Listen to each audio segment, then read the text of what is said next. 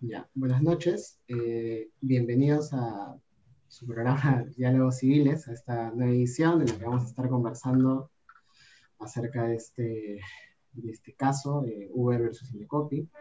Igual, bueno, eh, como saben, la, la, última edición, la fecha programada originalmente se tuvo que aplazar producto de la coyuntura del país, que igual creo que no es ajena a nadie, pero bueno, en esta nueva programación igual hemos decidido continuar con, con el evento porque igual nos parece que es un tema interesante, importante, ¿no? que amerita alguna discusión al respecto. ¿No? Entonces vamos a estar conversando ahora sobre eh, este pronunciamiento en Indecopy respecto de Uber y su consideración como eh, servicio, perdón, como un caso de la economía colaborativa y eh, en contradicción ¿no? a su calificación como servicio de taxi, que se sabe que en algunos otros lugares ha sido, el, digamos, la, la opinión ¿no? que se ha planteado.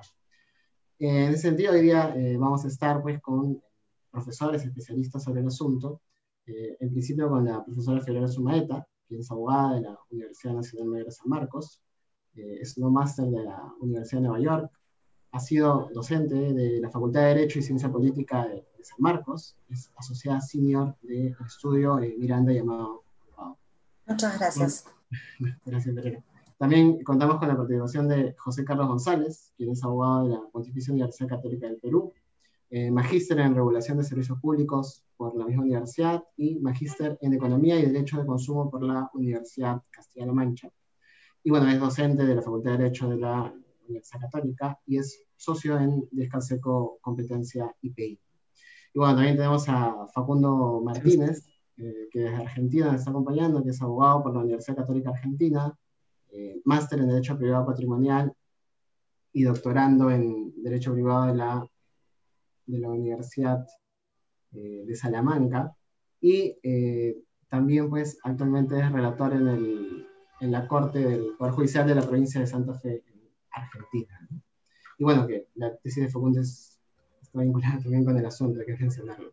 Sí, así que bueno, la dinámica del evento para los que nos van a estar eh, siguiendo van a ser básicamente dos rondas y una ronda de cierre. En la primera van a tener un espacio ¿no? de 15 minutos para poder eh, exponer cuáles son sus ideas respecto a este pronunciamiento. Una segunda ronda eh, un poco más eh, dinámica, digamos, de cinco minutos para cada uno, y luego finalmente esta tercera ronda de cierre.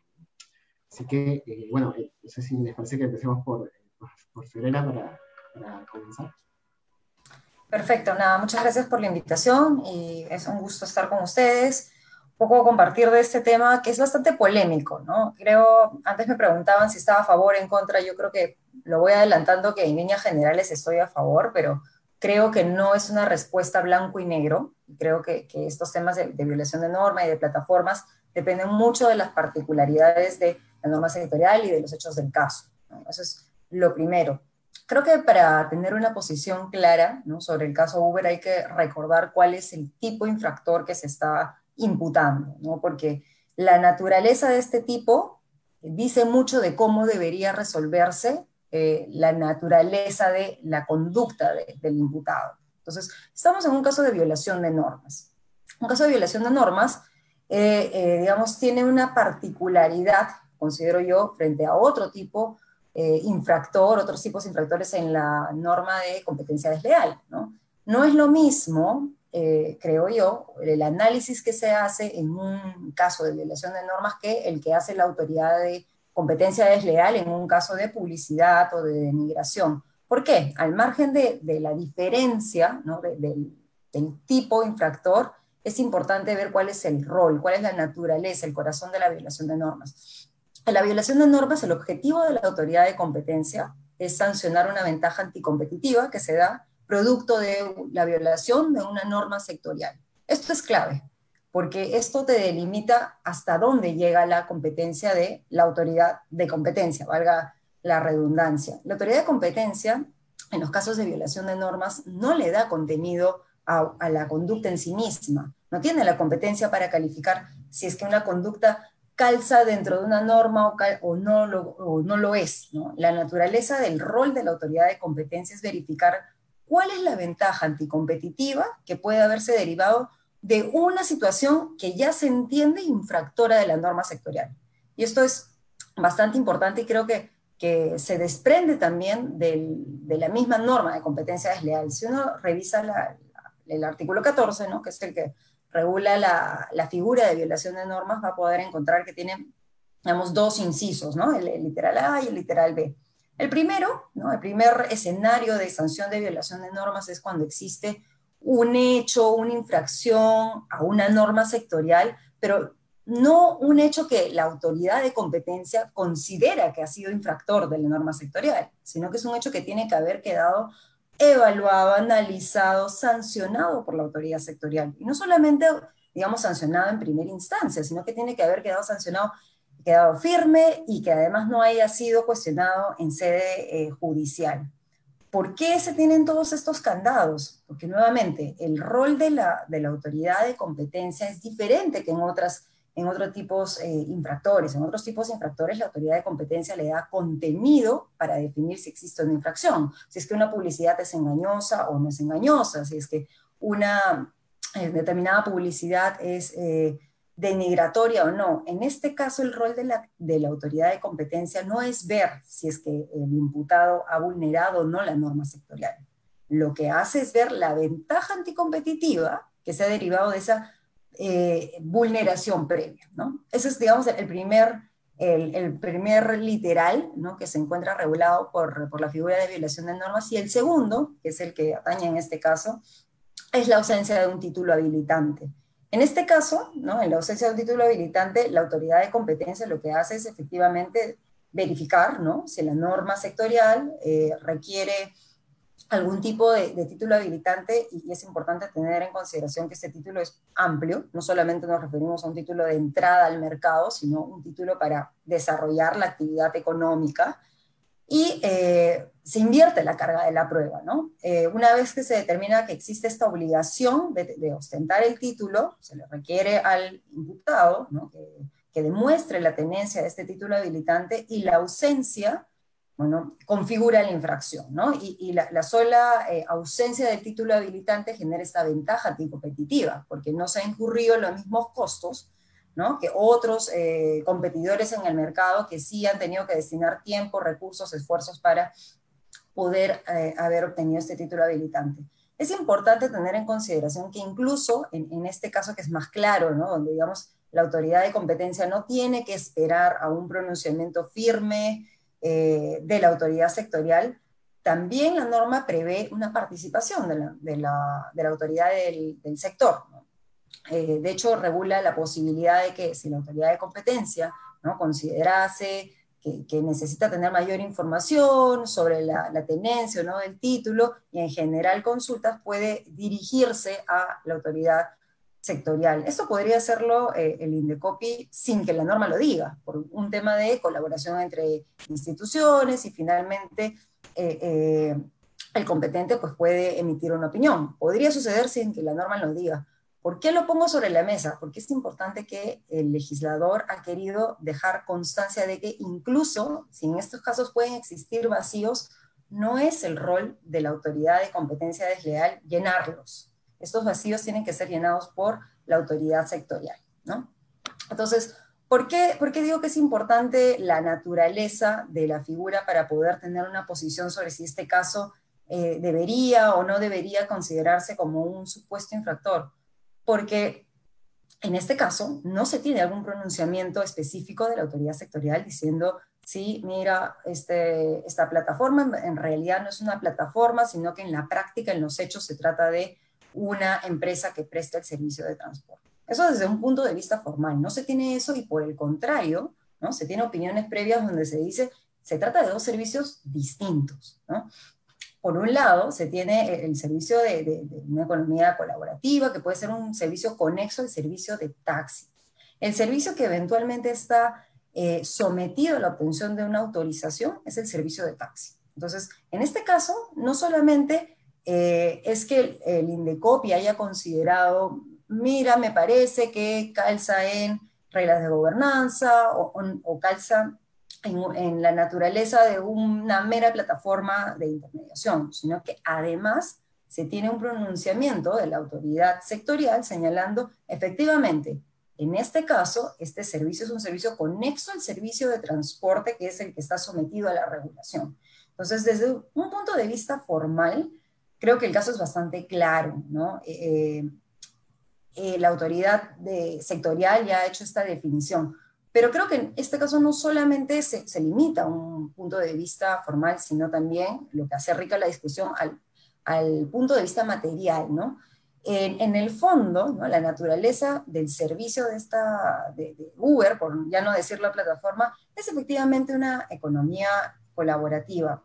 Y, y creo que que la sala de competencia hace una buena descripción ¿no? del tema de las reglas de gobernanza. Ahora, ¿es un tema muy gris? Sí, y creo que no hay una eh, respuesta uniforme para todos los casos donde exista o esté de por medio una eh, plataforma de intermediación. ¿no? Depende mucho, nuevamente, al tratarse de esta figura donde se hace el análisis de la norma sectorial, dependerá mucho de lo que dice la norma sectorial, ¿no? de las prestaciones que deberían concurrir para calificar como el servicio que se está regulando y de los hechos del caso, es decir, cómo la empresa imputada se viene comportando, ¿no? porque podría suceder, considero yo que no es este caso, que existe una empresa que se llama plataforma de intermediación, pero que en la práctica las prestaciones que, ofrece como parte de sus reglas de gobernanza, en realidad es la ejecución de las características del servicio que se encuentran regulados. Por eso yo, depende mucho de cada caso, ¿no?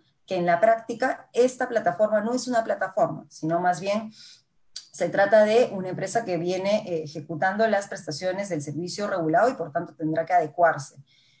Eh, en este caso considero que no es así. En este caso considero que las prestaciones que ha estado ofreciendo Uber son parte de eh, la dinámica competitiva de una plataforma de intermediación.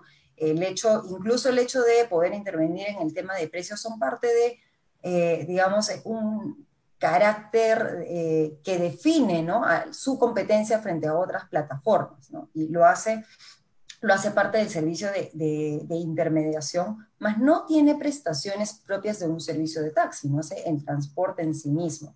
Es importante tener en consideración que de cara a los consumidores, esta información también ha sido efectivamente trasladada, ¿no? Digamos, el mercado, la señal en el mercado es bastante clara, no solamente eh, eh, no se ejecutan estas prestaciones, sino que el mensaje, ¿no? De entrada al mercado y para la contratación del servicio es yo no te voy a ofrecer digamos, eh, el servicio de taxi en sí mismo. Entonces, no es tanto que eh, los consumidores hayan desviado su preferencia pensando que es Uber, me está dando la, cobertura de Uber y, y, por tanto este, voy y contrato con Uber y no contrato con el taxista de la calle, sino que también se ha cumplido con, eh, digamos, este rol de informar, se ha eliminado cualquier asimetría informativa que que podría generar una desviación de la preferencia de los consumidores, ¿no? de los taxistas regulares, a este, esta plataforma de intermediación. Y otro tema que, que, creo que hay que tener en consideración es que este servicio no se encuentra regulado. ¿no? Las plataformas de, de intermediación no se encuentran reguladas y, y en aplicación del principio de legalidad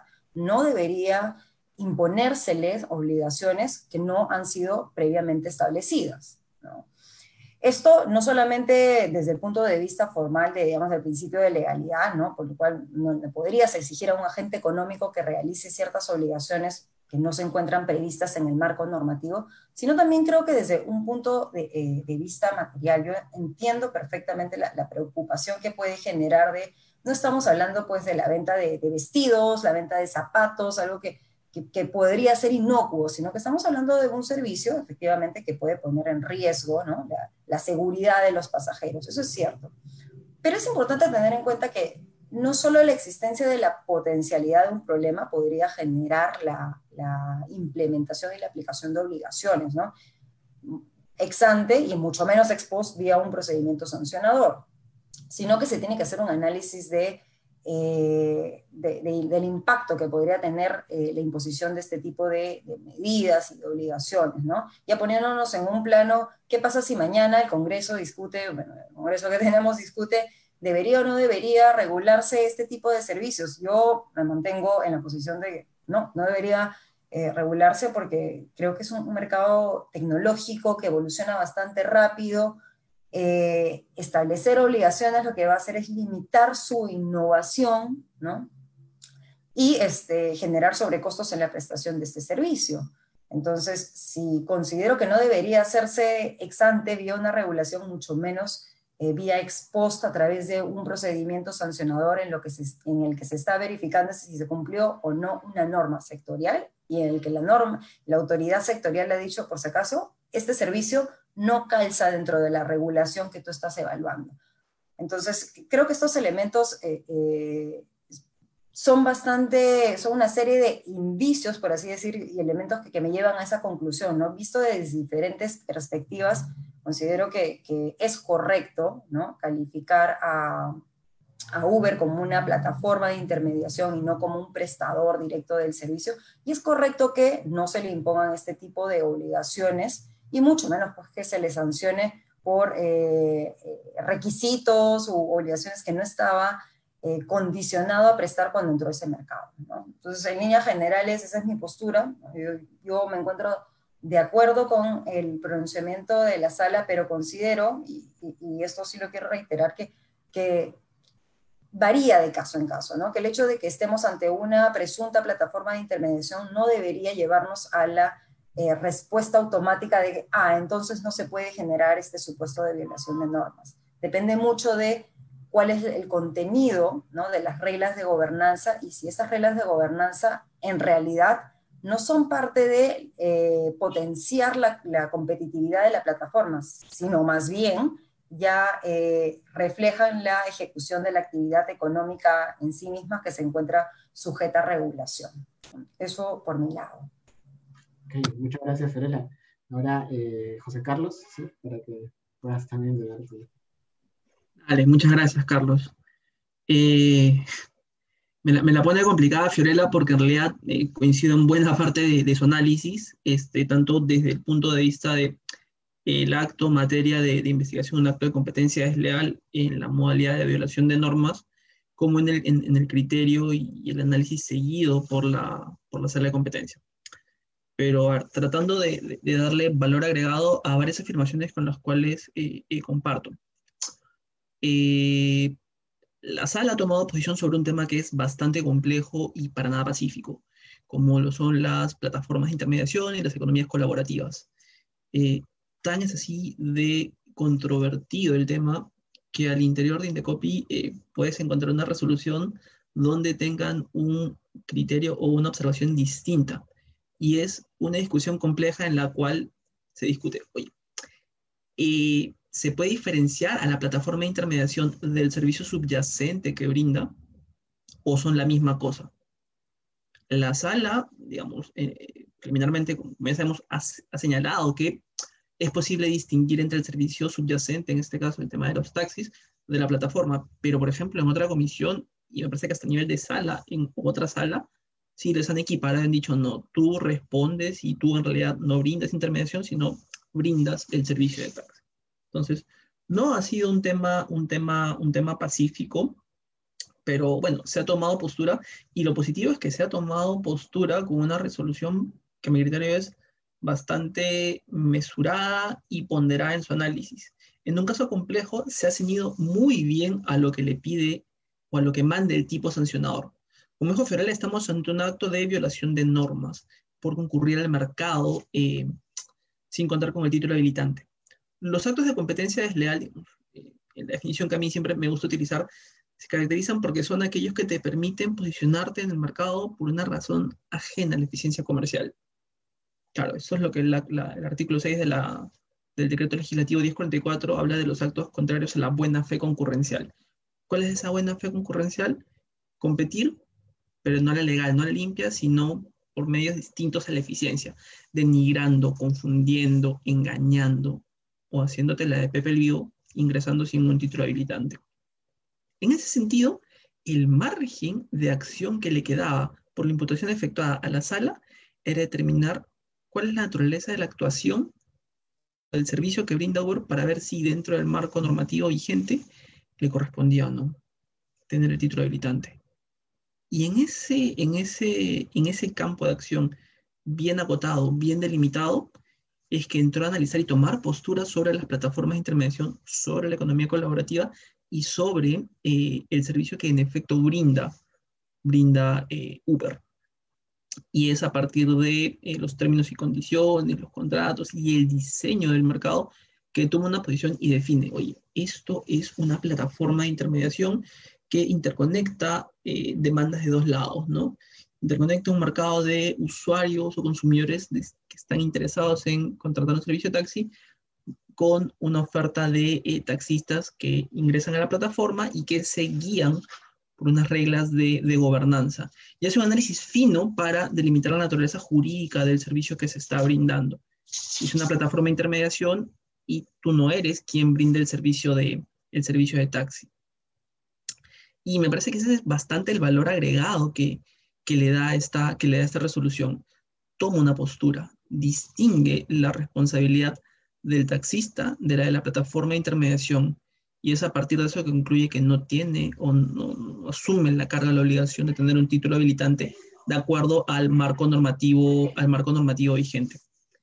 Ahora, eh, bien, sí me deja bastantes cosas para pensar y creo que tal vez eso de ahí da para por una conversa con Fiorella porque sé que ella tiene también bastante experiencia en, el análisis de calidad regulatoria y, en el análisis del punto de vista tal vez de barreras, en, un, en una conclusión bastante honesta que hace la sala.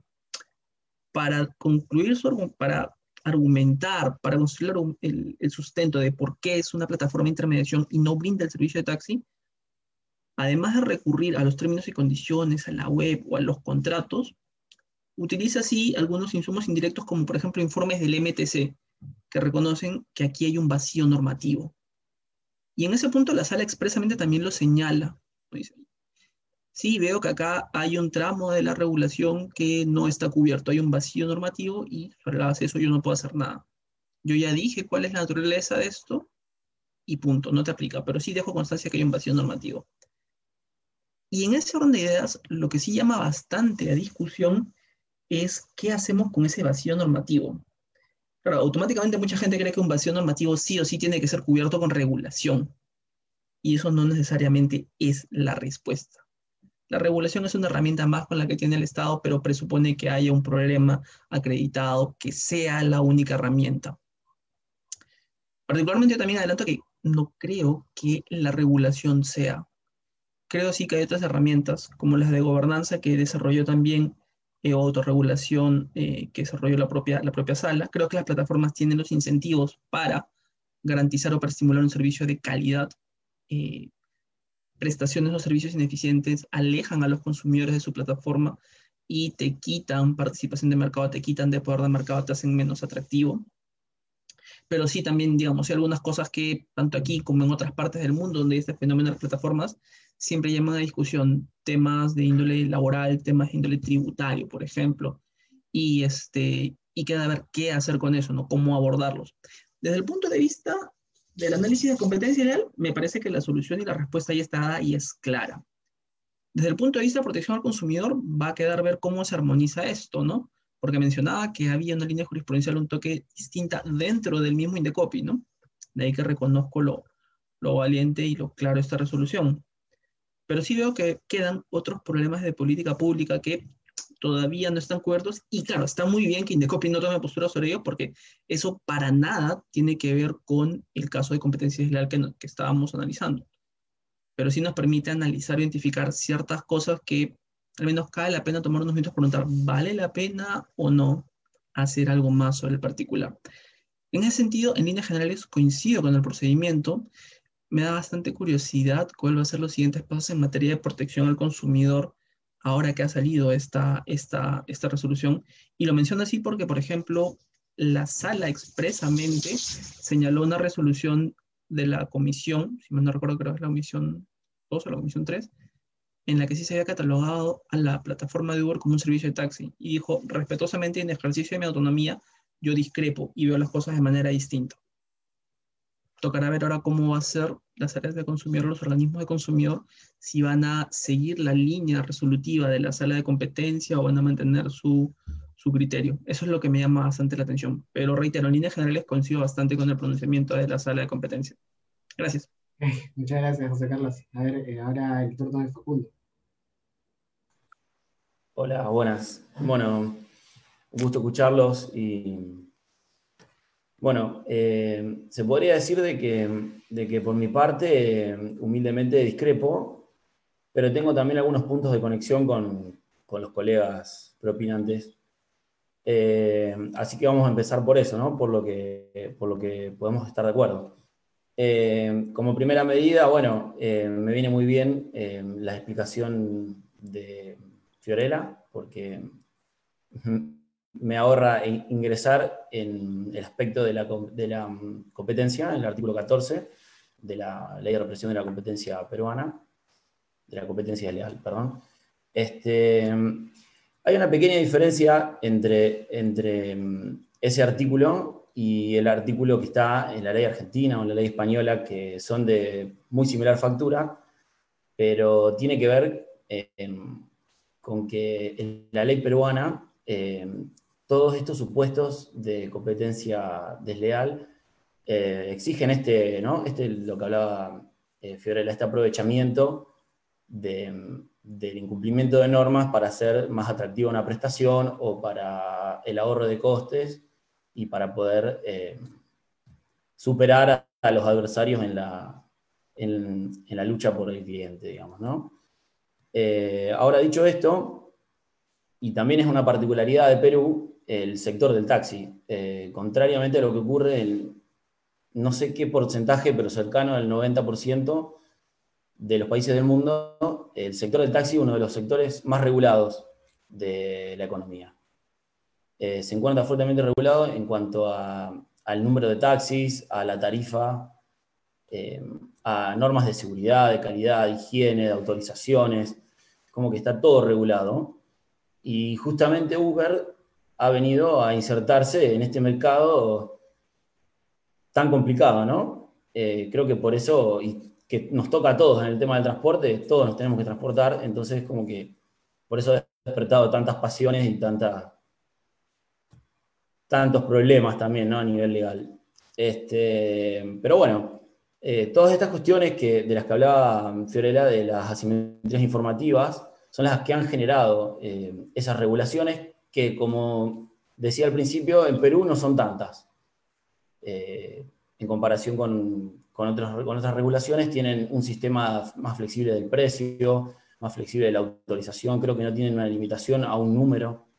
Eh, con lo cual, dentro de todo, Uber se estaría insertando a un mercado un poco más amigable que el que ocurre aquí en Argentina o el que ocurre en Europa. Quizá también eso tiene mucho que ver con la recepción ¿no? que ha tenido por lo menos en esta última decisión de, del Indecopi. Acá, bueno, en Argentina está llevando un periplo mucho más complicado y, mucho más negativo, se podría decir, al igual que en Europa. En Europa, sobre todo en España, ha, habido varios procedimientos que han llegado incluso hasta el Tribunal de Justicia de la Unión Europea, como cita ahí el Indecopi, y han sido todos reveses para Uber. De hecho, bueno, particularmente el, caso que llega al Tribunal de Justicia de la Unión Europea es justamente el caso en donde Uber se ve absuelto, podríamos decir, o sea, sale indemne, pero por un mal planteamiento de la demanda. Una cuestión de legitimidad pasiva, bueno, que guarda cierta semejanza con el del Indecopi, porque Uber España vendría a ser lo que es Uber Perú, no se puede demostrar que, al menos por una cuestión de prueba, que sea el encargado de llevar adelante el servicio principal, y a la sociedad Uber, Uber BV o B, corta, eh, también no se puede demostrar eh, que haya sido la culpable de esas prácticas de competencia leal, que justamente lo que se le imputa es la violación de normas.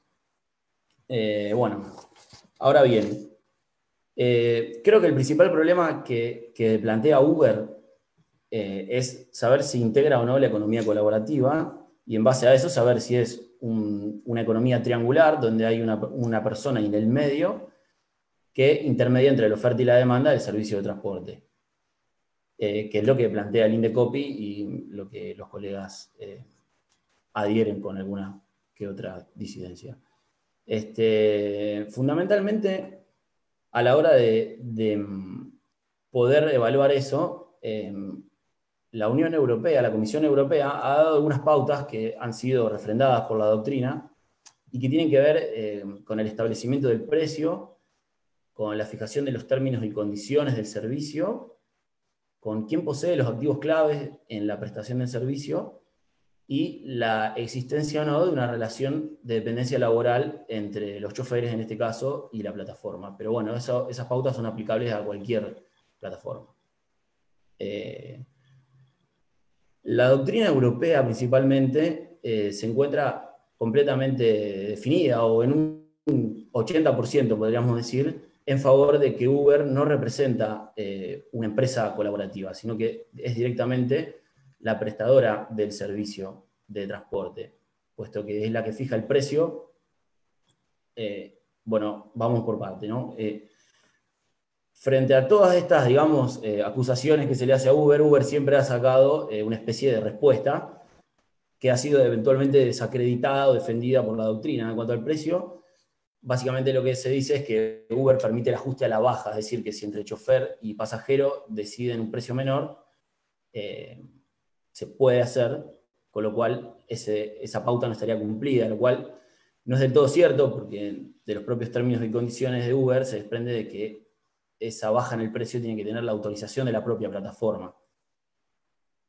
Es la propia plataforma la que fija los términos y condiciones en la cual se, presta el servicio, es decir, eh, si bien la ruta puede variar, es la que establece la ruta, eh, como dijimos antes, fija el precio. Eh, tiene pautas de cómo atender al pasajero, desde ofrecerle una botella de agua mineral hasta preguntarle si tuvo un buen día, que no le hagamos muchas preguntas porque le puede molestar, etcétera, etcétera, etcétera.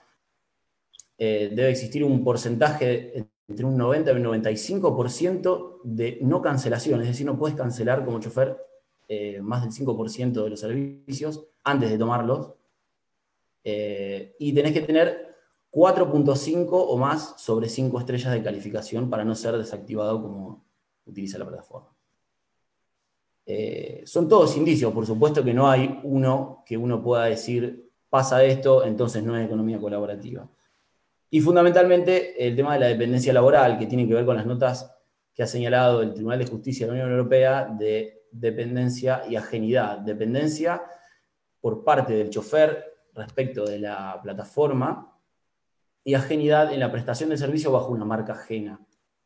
Eh, de hecho, esto lo trata, se trata muy bien también en un fallo vinculado a la plataforma Globo de mensajería, donde el juez explica con bastantes argumentos por qué se trata de una marca y no se trata de un chofer que una empresa lo conecta con otra persona y te pasa a buscar por donde estás y te lleva donde necesitas.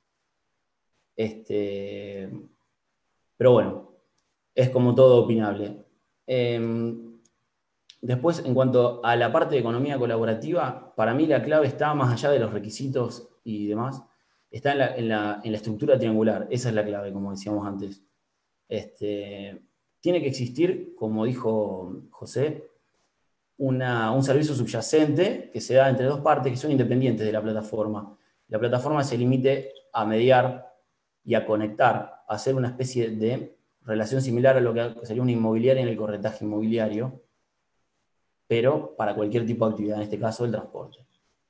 Es por eso que, yo entiendo que la plataforma Uber eh, es una plataforma de transporte y de hecho así lo ha estado resolviendo eh, reiterada jurisprudencia tanto en países del common law como del derecho continental.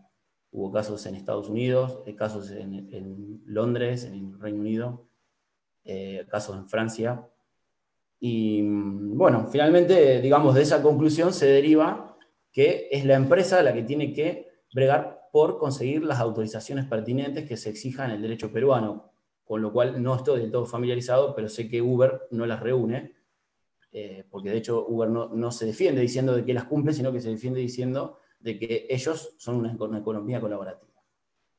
Eh, por supuesto que también incumple con la normativa laboral y de la seguridad social, por cuanto dudo que tengan los empleados registrados como dependientes, y lo mismo con la normativa fiscal eh, de los impuestos vinculados con la renta de personas físicas por sus empleados. Eh, y bueno, va de suyo de que con todo este ahorro de costes eh, logran una ventaja competitiva para posicionarse por encima de su competidor, que es el taxi.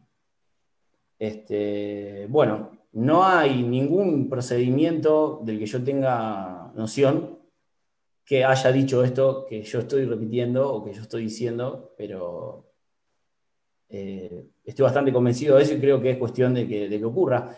Y por último, lo único que quería decir es que me parece, desconozco el procedimiento del Indecopy, pero me parece que ha sido un tanto inocente en el sentido de que mm, se valen, o sea, la, mayor prueba que tiene el Indecopy para sostener lo que sostiene son los términos y condiciones de Uber. Lo cual me parece que cualquier empresa, si uno lee los términos y condiciones, eh, va a estar ajustado a derecho, porque si no sería empezar perdiendo del minuto uno. También debe haber sido una mala, una mala prueba por parte de la Asociación de Consumidores Indignados de Perú, eh, que no ha podido demostrar eh, distintos extremos. Pero bueno, eso. Ok, muchas gracias, Facundo. Bueno, vamos a pasar a la, a la segunda ronda ahora en el mismo orden en el que, en el que empezamos, así que comenzamos con Ferrer. Perfecto, no, en verdad muy preciso. Yo concuerdo con lo que dice Facundo en muchos aspectos, pero creo que que un, tema clave, ¿no? Es también justamente cuál es la naturaleza del servicio en el país. Y, tomaba nota lo que comentaba, y claro, los que se han visitado Argentina deben haber sabido que no siempre hay taxis, ¿no? Uno se para, espera, a veces se demora, no siempre, o lo mismo puede suceder en Nueva York. ¿Y, por qué sucede esto? Porque se tiene un número limitado de taxis, ¿no? Se tiene un número limitado de licencias y eso hace evidentemente, ¿no? Que, sea un, una inversión fuerte poder entrar a ese mercado, ¿no? Ese, ese aspecto es sumamente importante y diferente a lo que sucede en la realidad peruana. Y, creo que mucho de, también la fundamentación que no está en la resolución, pero que probablemente impulse ¿no? esta decisión, es que la realidad peruana es distinta. En primer, lugar, no se tiene un número limitado de taxis, ¿no? Pero digamos que con lo bueno que viene esta regulación de taxis en otros países, que es la seguridad, mayor trazabilidad, entre otros, ¿no? La licencia, no existía en el mercado peruano, ¿no? Este, ¿Qué hacen los taxistas acá que están registrados? Van, se registran en, en, la municipalidad, pero existe una gran eh, tasa de informalidad de taxistas, ¿no? Antes de, que exista Uber y otro tipo de eh, economías colaborativas en, en el país, uno en verdad se persignaba y tomaba el taxi, porque no sabía si iba a poder llegar a la casa. En primer lugar, no todos los taxis que estaban registrados, digamos, en, la municipalidad eran los que, los que circulaban por la ciudad, e incluso los que estaban registrados, no es que tengan una fiscalización constante tampoco de, la autoridad sectorial, entonces con lo cual tampoco es que sea una garantía de seguridad. ¿Qué es lo que trae Uber y otras plataformas eh, de, de intermediación? Traen mayor transparencia, trazabilidad, ahora yo sé quién me va a recoger. Obviamente hay casos que, de repente, pues, este, o te engañaron o, desviaron la ruta, pero digamos, a ese escenario en el cual uno se paraba en la calle y tomaba cualquier taxi que venía y se persinaba y rezaba para que llegue a su destino, la entrada de Uber en este mercado ha generado mayor competencia y ha generado, eh, curiosamente, mayor seguridad, ¿no? Ha generado este mercado ¿no? Ha, generado, ha disminuido los precios, ¿no? Porque incluso aquellos taxis informales que, digamos, no asumían los costos de inversión, de estar a regla, de derecho, cobraban mucho más de lo que cobra una plataforma este, Uber o lo que fuese, ¿no? Entonces, creo que ese es otro aspecto también a tener en consideración. La naturaleza y la estructura del mercado peruano, ¿no? Es diferente. Y, este, y creo que otro tema importante también sobre eso es cómo ha evolucionado el mercado, ¿no? Eh, cuando empezó Uber y cuando empezaron otras eh, empresas, digamos que era más gris este tema de, y esto ya lo comentaba José Carlos, ¿no? Era mucho más gris este tema de las obligaciones, la seguridad, conforme ha ido eh, evolucionando este mercado y los consumidores han ido demandando mayor seguridad ¿no? en, la, en la prestación del servicio, eh, se han generado estas, eh, estas eh, reglas de gobernanza que buscan no mejorar el, servicio de taxi en sí mismo, porque no es el negocio de la plataforma, sino poder competir diciendo, mi plataforma ofrece un mejor listado de proveedores. Es como que yo tuviese, este, eh, no sé, yo hago la reventa de productos y hago un control de calidad. Mi tienda, yo no produzco la leche Gloria, yo no produzco la leche Live, yo no produzco los fideos, pero yo ofrezco estos. Entonces trato de, de tener una, eh, una suerte de control de calidad. No es la misma, evidentemente no es el mismo esquema de, de economía, pero a lo que voy es y, de nuevo creo que todo, todo se resume en el tema de cuáles son las reglas de gobernanza y hasta qué punto estas reglas de gobernanza buscan o u ofrecer el servicio o más bien diferenciarse de sus competidores y poder decir, oye, esta plataforma te ofrece mayor variedad o esta plataforma te ofrece mayor seguridad. Y hay diferentes gamas, ¿no? Eh, y hemos visto cómo ha ido evolucionando el mercado. Al comienzo eran todas las mismas plataformas servicio estándar, luego vino el servicio Black, luego vino otras plataformas diciendo yo te doy mayores prestaciones, ¿no? Digamos, este, mis, mis afiliados, y así ha ido evolucionando el mercado. Entonces, eh, me hace bastante sentido ¿no? la, indignación que puede existir o, o, la distorsión en la competencia que se pueden generar en mercados en los cuales se tienen este, licencias limitadas, mayores costos de inversión, eh, digamos, eh, eh, y, viene, claro, una plataforma, ¿no? Que se ahorra todos esos costos ah, y, desvía la, preferencia de los consumidores, pero creo que al margen del tema formal, regulatorio, que acá no está regulado, esos aspectos, esos elementos no se replican en el país, ¿no? Y, creo que también es un tema a tener en consideración para, para la evaluación ya de correspondería, no correspondería, digamos, regular este tipo de servicios o, o, sancionar ¿no? por su prestación. Ok, Ferreira, eh, gracias. Ay, disculpa que, me meta un poco, me, gustaría saber igual un poco, porque entiendo que Facundo hablaba de este tema de economía colaborativa y como que no coincide un poco con, con los criterios que ha dicho el Copy. No sé ahí tú, ¿cómo entiendes en todo caso la economía eh, colaborativa comparado con lo que se ha mencionado hoy día?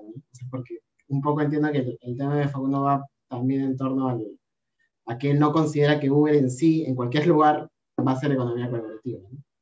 No, sé ahí. Sí, lo puedo responder yo, me, voy a meter un ratito en el tiempo de, José Carlos. entiendo, entiendo totalmente la posición, ¿no? Por ejemplo, el establecimiento de un precio en verdad no es parte de eh, una economía colaborativa, sino más bien ya está interviniendo en la prestación del servicio.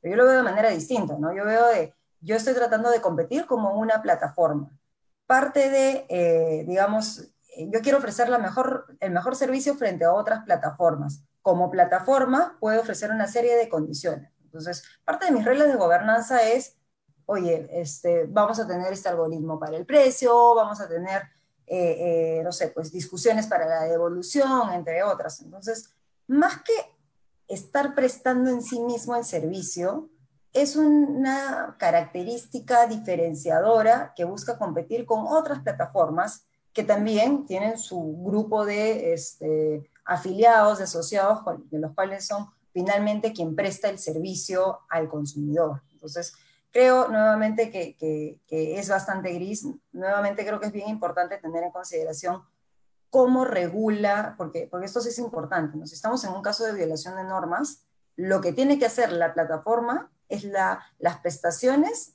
que calzan como la actividad regulada, porque estamos en, una, en un procedimiento en el cual se sanciona el haber desarrollado la actividad que está regulada sin tener el permiso.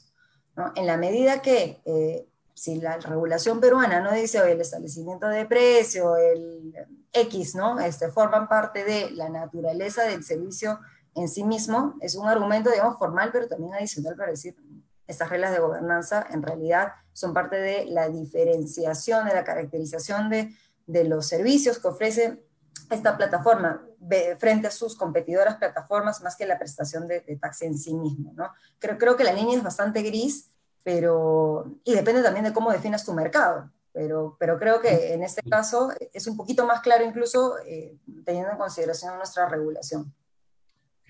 Muchas gracias. Ahora eh, el turno de José Carlos muchas gracias. E, empiezo justo por lo, por último que, mencionaba Fiorella, y creo que en realidad me hace recordar bastante al otro caso grande donde hubo discusión sobre el tema de las plataformas y cómo se entienden, que es el caso de Arcos Dorados, de las plataformas de dos lados, y que te hablaba en libre competencia cómo es posible identificar y analizar ese negocio como una autonomía como tal, donde claro, este, el tema de que fijes el precio no, no está tallado en piedra y te decía, oye, analiza la dinámica de ese mercado que interconecta una oferta, una demanda, que tiene unos intereses propios.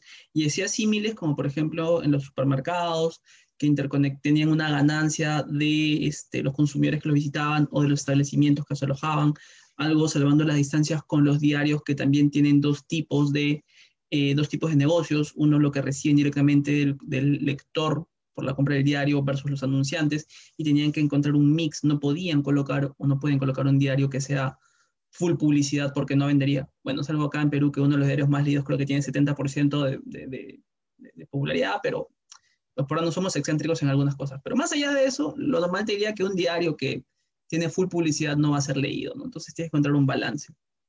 Y así, en ese sentido, las plataformas tienen un mecanismo o un funcionamiento independiente que los hace competir entre plataformas, un funcionamiento específico donde las reglas de gobernanza que tanto se han mencionado juegan un rol muy importante porque es lo que precisamente ayuda a que te posiciones. Mientras más confiables seas quienes, quienes están en tu plataforma, mientras mejor servicio de postventa para devoluciones o para programas de filial tengas, mejor. Entonces tienen una lógica propia, distinta y claramente diferenciable del servicio subyacente, que podrán ir hasta el final tal vez en la toma de decisión respecto al precio, podrá ser, pero otra vez, es una actividad claramente diferenciada, que, este, que no debería mezclarse o confundirse con el servicio que está debajo. Ahora, otro tema que también me, llamó bastante la, atención y complementando el, análisis de, Facundo es respecto a cómo, eh, cómo Indecopy arribó a cuál es el giro de negocio de Uber, ¿no? Y creo que algo que, que coadyuvó a que se guíe de lo que están en los términos y condiciones, porque claro, tenerlo eso solo como, como medio probatorio podría ser sí un poco inocente, ¿no? Porque claro, el, empresario te va a decir, yo lindo responsabilidad al 100%, es la cláusula soñada de, de cualquier dueño de, plataforma. Era que en este caso el Estado, operando mal que bien, había, había tomado un poco de postura reconociendo ese vacío normativo a través de los informes que estaban desde el Ministerio de Transportes y Comunicaciones. Entonces, decía, acá esto en realidad no califica como el servicio de taxi, sino califica como un servicio complementario. Me parece que la naturaleza que le da el cual a la fecha no está regulado. Entonces creo que eso por ahí le terminó de allanar la cosa Indecopy respecto a la existencia de un vacío normativo que estratégicamente es mencionado dos o tres veces en la resolución, como quien dice, yo sé que está pasando algo, pero lamentablemente a quien le corresponde la pelota no ha tomado postura. Y tan es así que creo que a la semana o a los cinco días de que salió este, esta resolución y tuvo rebote en medios Evidentemente, asociaciones de consumidores la han atacado y, bueno, despierta pasiones a, ambos lados. El Congreso, que evidentemente no es eh, indiferente al clamor popular, creo que muchas veces le encanta bailar al compás de lo que le pueda decir la, opinión. Dijo, sacó un proyecto de ley que imagino que está todavía en, debe seguir en análisis, pretendiendo regular estas, estas plataformas, ¿no? Con lo cual volvemos al eterno debate. Y evidentemente, si este proyecto de ley prospera, ahí sí habría un caso de violación de normas. Pero estos antecedentes creo que le allanaron bastante el camino a, a Indecopy para saber que estaban que se enfrentaban frente a un, servicio que en puridad no había sido regulado.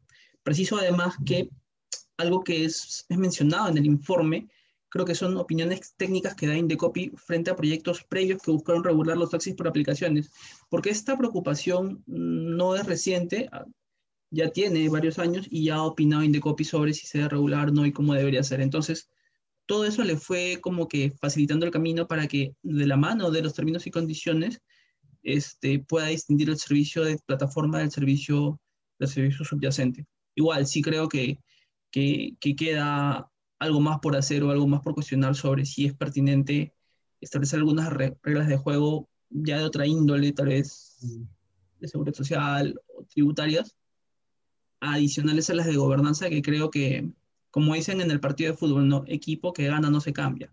Las reglas de juego que mal que bien van funcionando, no deberías por qué introducirle regulación adicional. Gracias. Ok, señora, gracias. Ahora el turno de Facundo. Bueno, Este, sí, em, a partir de lo, que, de lo que comentan los compañeros me doy cuenta de que algunas cosas, bueno, obviamente a veces se pasan, ¿no? Este, en primer lugar, em, me gustaría también dejar en claro en que, em, si bien eh, estoy absolutamente convencido de que Uber no, pertenece a la economía colaborativa y de que viola las normas y comete un ilícito concurrencial del artículo 14 de la ley peruana, también a la par estoy, estoy de acuerdo, o sea, celebro la llegada de, este tipo de plataformas, porque, por supuesto, ni hablar en la situación que describe Fiorella de, la absoluta disparidad que hay entre el servicio de taxis en otras partes del mundo con el de Perú, donde uno está, como se dice, a la buena de Dios, esperando un taxi. No, no, no, no niego eso, al contrario, me parece que es cierto. Prueba de eso es que mm, a partir de la entrada de Uber en el, mercado, eh, han salido apps de taxis también. O sea, ahí es, un, es, un, buen ejemplo de cómo juega en el buen sentido la competencia eh, el ingreso de Uber. Por lo menos acá en Argentina no existía ninguna aplicación de taxis hasta que entró Uber, donde generó preocupación. Pero bueno, acá teníamos un sistema por ahí que funciona un poco, con un poco más de cuidado que el peruano, pero, pero, pero igual, también lo celebro. De hecho, eh, es una buena salida para situaciones de crisis económica. Ha pasado en, Europa, eh, después de la crisis del 2008, eh, con Uber, pero creo que para cada cosa hay un lugar y Uber es una manifestación de la economía digital. O sea, a veces yo, yo veo en, en, distintos, en distintos artículos, en distintas posturas, como que se parece como que si no sos de economía colaborativa no sos nada, quedas afuera. Y no, la realidad es que hoy en día eh, la economía digital es la economía que mueve el mundo. No hace falta hacer economía colaborativa, no hace falta que exista una estructura triangular. No es necesario eh, la violación de normas para conseguir un, rédito económico. Por supuesto que es lo que cualquier empresa quisiera para ahorrar costes, obtener un posicionamiento en el mercado. Por eso también hay que tener cuidado con el tema del precio está pasando mucho también con los servicios de mensajería. Eh, una empresa que vale billones eh, puede, puede ir a pérdida durante meses o años incluso para tratar de posicionarse en el mercado, borrar a los competidores y después cuando sea la única empresa, cobrar lo que quiera. Por eso también hay que cuidar al sector del taxi, que no le tengo ninguna simpatía tampoco en particular, pero creo que es un servicio de interés general, como se ha declarado en casi todas las partes del derecho continental y debe ser cuidado. Este, por último, quería aclarar que una, precisión terminológica nada más. No estoy eh, de acuerdo en llamar a los choferes o conductores como asociados, porque ahí en, esa terminología está la trampa para mí. Está ¿no? esa, ese distingo que no quiere hacer Uber. Eh, no son asociados, son empleados, o debieran ser empleados, no están registrados, por supuesto, pero siguen al pie de la letra cada una de las directivas que le da la plataforma bajo pena de desactivación, es decir, la calle. Así que bueno, creo que ahí está, ahí está el... Ah, y por último también, me olvidaba, que lo tengo anotado. Eh, tampoco considero que haya un vacío normativo. Creo que existe una normativa, solo que hay que cumplirla. Y creo que Uber tiene que cumplir con toda la normativa que en Perú existe para las empresas de taxis, con la normativa laboral, debe registrar a los empleados, debe pagar los impuestos a las rentas personales de los empleados y la seguridad social. Y ahí estaría compitiendo lealmente con el otro sector. Pero por supuesto que estoy de acuerdo y espero que siga habiendo más ideas como, nada más que cumpliendo con la normativa. Solo eso. Perdón que está en silencio. Ok, muchas gracias, Facundo. Bueno, eh, creo que los comentarios han sido más que interesantes, muy informativos, la mayoría de casi todos, por no decir. Eh, no, creo que es un tema que da para conversar mucho más, igual el tiempo siempre es tirano. Así que, bueno, creo que ha quedado también claro dos posturas eh, bien, bien definidas. El, el, kit del asunto me parece que está orientado a saber o tomar una decisión respecto a si lo vamos a considerar o no economía colaborativa. Y bueno, de eso depende también qué entendamos por economía colaborativa ¿no? en el marco actual. y bueno, si lo vamos a distinguir también de economía digital, ¿no? Para tal caso. Eh, bueno, nada, agradecerles a todos. Igual eh, va a haber una tercera ronda y final para que libremente ustedes puedan complementar aquello que consideren necesario en el mismo orden que, que hemos estado. Así que, Ferena, Nada, voy adelantando. Muchas gracias por la invitación. En verdad ha sido muy, muy rica la discusión. Eh, yo me, me reafirmo en, la posición de depende mucho ¿no? de, de, la regulación y del mercado, pero, pero quiero quedarme con, con algo de, las últimas ideas que quedaba Facundo. Y yo también considero que debería nivelarse la cancha ¿no? para que todos eh, aquellos competidores que ofrecen un servicio en, X este, incurran en los mismos costos, ¿no? Y uno no le la ventaja, pero al margen de, ya olvidémonos del tema que acá no está regulado y que podemos discrepar y demás, ¿no sería mejor, y creo que hay que repensar si la cancha debería nivelarse para abajo?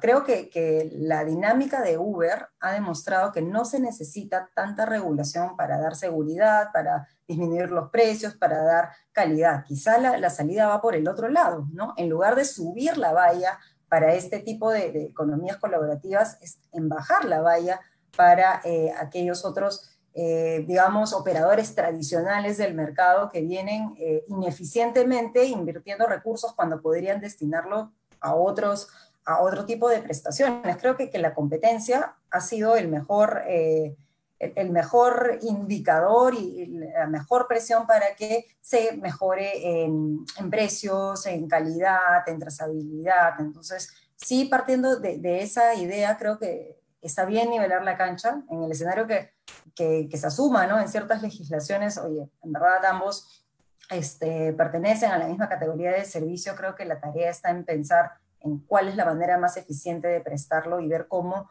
se va moldando la regulación a la nueva, al nuevo contexto. ¿no? no estamos en un contexto anterior donde de repente se necesitaban mayores requisitos de entrada.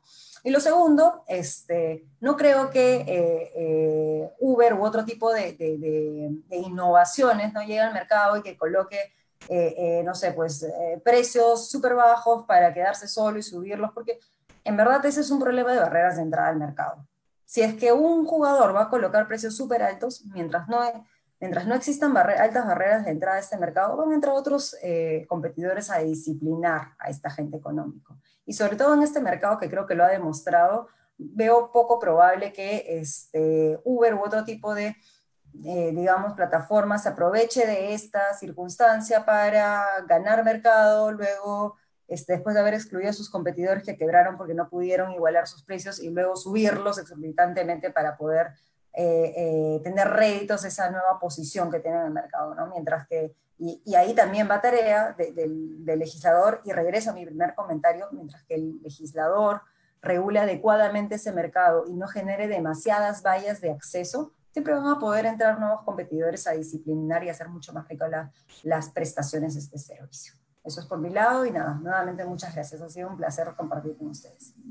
Muchas gracias, Ferela. José Carlos. Sí, muchísimas, muchísimas gracias por la invitación. Creo que, que ha sido una conversa bastante entretenida. Creo que en general las, las divergencias muchas veces son las que le suelen dar un, un valor agregado, te hacen repensar varias cosas. Este, y por eso agradezco el espacio. Eh, y como reflexión, sí, eh, tenía otra idea, pero lo que comenta Fiorella me hace pensar si es que además lo añado al contexto en el que estamos pasando, ¿no? Eh, evidentemente creo que las economías, la economía de, de, la mayoría de los países del mundo ha estado golpeada a raíz de lo que ha pasado con la pandemia. Un valor agregado que se le da a las economías colaborativas o las plataformas de intermediación es que estimulan la generación de ingresos ataca un poco el concepto tradicional que hay de proveedor como aquella empresa grande y en buena cuenta permiten que a través de esos aplicativos cualquiera pueda entrar a ser proveedor. O sea, uno puede hacer alternar su rol de consumidor y proveedor con mucha facilidad. Entonces, si queremos que la rueda empiece a girar o se vuelva a reactivar, va a ayudar bastante la actitud del Estado en general para simplificarle la cancha a los agentes económicos, a los posibles empresarios. Entonces, yo me ponía a pensar, ¿no? ¿Qué valor agregado da esa licencia o ese título habilitante que te exigen para ser taxista? ¿Cuál es, cuál es el plus de que, para que se le exija a, cierto grupo de, de, operarios? Tal vez pasa por repensar la regulación y ver qué buenas prácticas te ha dado este sistema de taxi por aplicativo y cuáles puedes replicar. Hay ciertas externalidades positivas, como el poder bancarizar los pagos, ya no tienes que estar siempre con efectivo, sino tranquilamente puedes pagar desde tu celular, puedes tener la seguridad, lo cual en, un, en una ciudad con el alto índice de delincuencia como lo es Lima, es un valor agregado de media cancha el hecho de que sepas, en teoría, ¿no? porque no siempre se cumple, en la menos casos sí, quién te está transportando, de que tengas un registro GPS del viaje que estás haciendo, que puedas compartir con un familiar este, el viaje que estás haciendo. Entonces, no sé, creo que una alternativa sería ver qué buenas prácticas que sí queremos que por un tema de beneficio a los consumidores se trasladen, sean exigidas o sean recomendadas en vez de pedir un título habilitante, ¿no? No sé, tal vez este título habilitante o estas exigencias adicionales que te piden para ingresar al mercado de taxi puede que sean barreras burocráticas cuando menos carentes de razonabilidad. Si algo tenemos especialidad y sobre todo a nivel de gobiernos locales es de pedir o exigir cosas sin saber muy bien para qué. Entonces, si tú me preguntas, por ejemplo, yo hago el símil con una empresa concesionaria de telecomunicaciones, le piden varias cosas que les encuentro un montón de sentido en función al servicio público que van a asumir, la obligación de continuidad que van a asumir con sus usuarios. En el servicio de taxi hay varias cosas que no me cuadran, hay varias cosas que digo que tanta utilidad práctica tiene. Entonces, sí, creo que tal vez la clave pasa por simplificar la cancha para permitir que varias personas puedan encontrar aquí una opción de generar ese ingreso, garantizando tal vez un estándar mínimo de calidad. Tratar de lograr un escenario de win-win lo más parejo posible. Nada, eso por mi lado, muchísimas gracias por la invitación. Ha sido un, gusto conversar con, con Fiorella y con Facundo. Gracias. Gracias. A ver, Facundo, ahora tú para, para Bueno, bueno, eh, en este tercer round es donde estamos todos de acuerdo porque porque estoy de acuerdo en lo que dicen los dos compañeros. De hecho, mm, por supuesto, creo que la salida de esto es regular para abajo, no regular para arriba.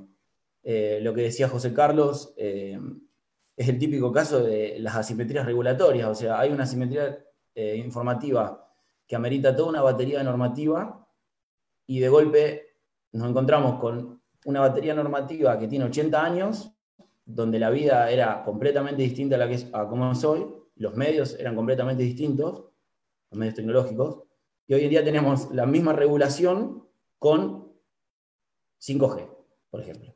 Entonces, eh, ahí, ahí es donde se hace, se hace absolutamente cierto lo que dicen ambos compañeros, que eh, tanto Fiorella de regular para abajo como José Carlos eh, poniendo de resalto esto. De hecho, también José hablaba de la trazabilidad, ¿no? Esto de saber quién, quién va a venir, cuánta plata pagué, cuánto es de IVA. Por supuesto, de hecho, eh, se le indicaba a Uber, entre tantas cosas, eh, que permitía una economía sumergida y todo lo contrario. Es mucho más simple tener una economía sumergida en un kiosco o en un mercado de barrio que en una aplicación donde todos los pagos se hacen con tarjeta de crédito. Este, y por último, a lo que comentaba Fiorella, que también estoy de acuerdo, eh, con respecto al precio, sí, es cierto regulando para abajo, pero Uber cumpliendo para arriba, a comparación de lo que hace hoy, no va a poder cobrar muy barato el servicio, porque si tiene que anotar a todos los empleados, darle vacaciones, pagarle horas extra y demás, eh, no creo que sea mucho más barato que el, mucho más barato que el taxi. Pero bueno, eh, estamos de acuerdo en la regulación, eso estamos absolutamente de acuerdo. Y muchas gracias por la oportunidad. Ok, muchas muchas gracias a, a los tres. Eh, no sé si quieren añadir algo más, si no ya estaríamos eh, terminando. Okay. Bueno, entonces, eh, muchas gracias. Creo que huelga decir que ha sido bastante interesante, así que nada, aquí, aquí nos estamos quedando y nos vemos en el, siguiente programa de Diálogos Civiles a ver qué otro tema estamos tocando la siguiente vez. Muchas gracias. Gracias, hasta luego. Un abrazo. Una segunda edición. Adiós. Un abrazo, cuídense. Hasta luego.